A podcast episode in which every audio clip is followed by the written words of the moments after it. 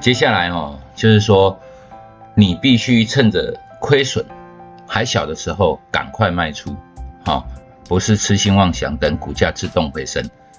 这东西哈，就是停损不要太大了，哦，那我们从前有讲过停损哦，六到十趴，那很合理。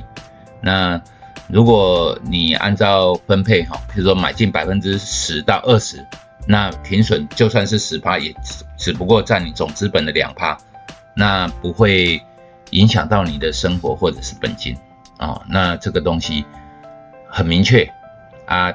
一定要坚守这个纪律。那再来就是不该太重视一家公司的净值、哈股利或本益比。过去一百年来，哈就美国最成功的企业层面而言，这些因素的预测价值向来很低。相反的，你应该哦焦点放在比呃聚焦在比较重要的。实质有效的因素啊，像是盈余成长、股价或者是成交量这些行为，还有公司本身所属的领域是不是拥有一项优良的产品，以及公司的获利是否是该领域中最顶尖的。这句话哦，这些话哦很拗口哦，那告诉我们什么？其实哦，他是一个技术分析者啦。啊，他也赚了很多钱，他也是基金，而且办了一个呃投资人日报的样子哈，我忘记叫什么，反正他在呃美国的股市里面哈，就像财我们台湾的财讯一样哦，他有有有发一些那种类似顾问的东西啊刊物，他的结论哦很重要。每一个人都说哈啊，公司净值怎样，鼓励怎样，本益比怎样哈？这间公司哈，现在价格便不便宜？便不便宜不是我们说的啊。那我觉得啦哈，这些讲基本面的东西哈，基本上是表演者说给你听的哦。这些东西其实我会去看，但是我从来不相信。所谓从来不相信，不是。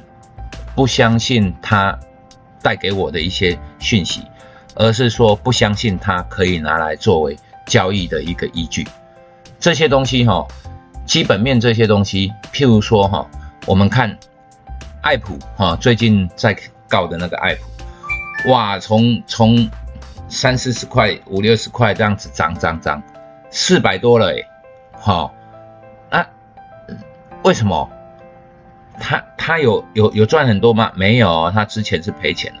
他这半年哦，两季哈，上半年大概盈余会一块钱，一块钱呢，如果算到年底哈，如果是两块钱，好，也就是他本一笔用四百块四百块来看哦，是两百倍，好，你会去买两百倍本一笔的东西吗？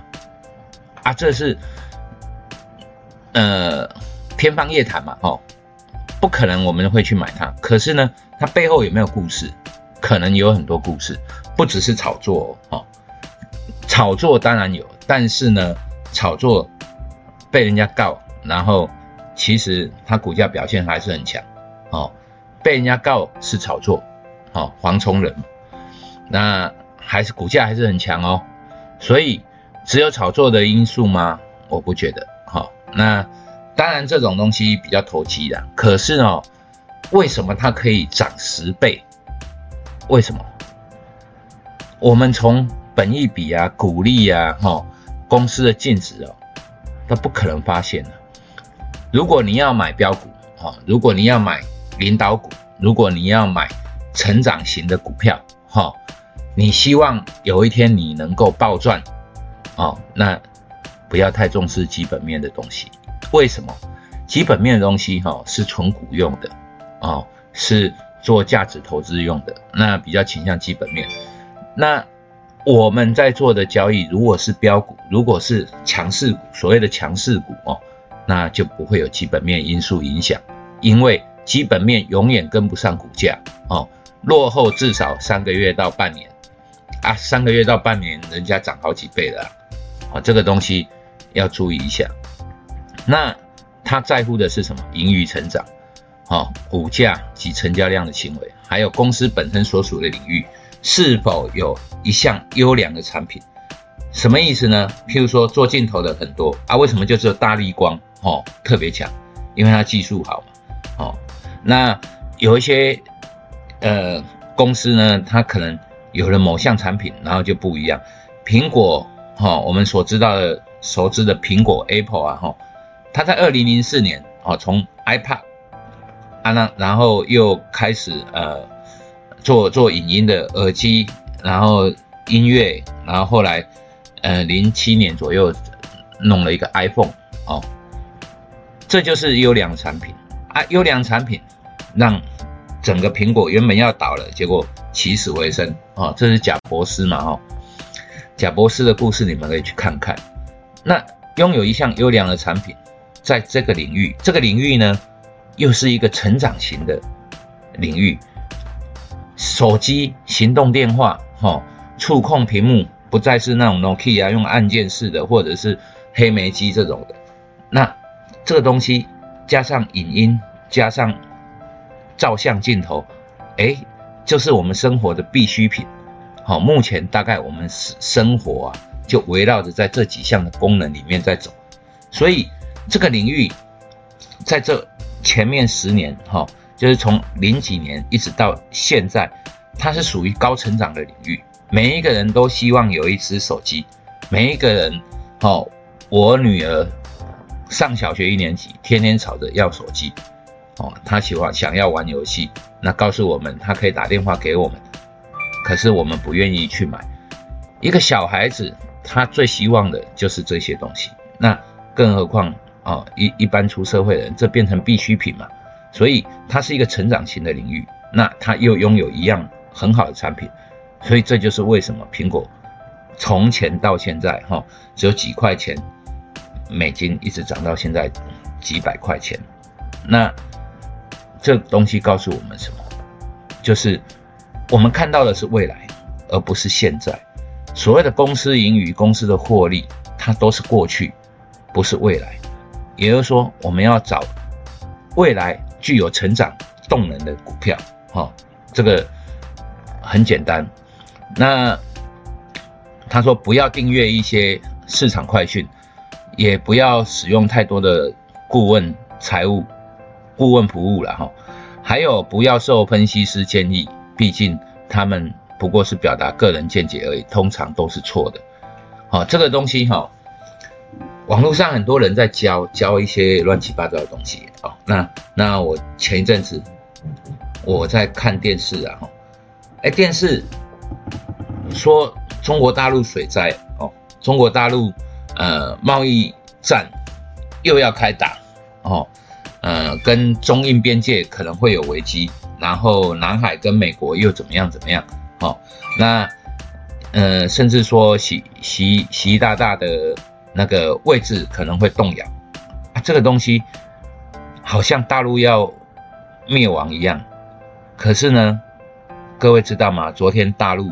的股市涨了五点七趴，上证指数，好，那像它的创业板都涨了七八趴以上，这种东西哈，事实上钱会说话了，可是哈，我们在看哈，什么大陆水灾啊，三峡大坝要崩溃啊，哈，下面有六亿人可能会怎样？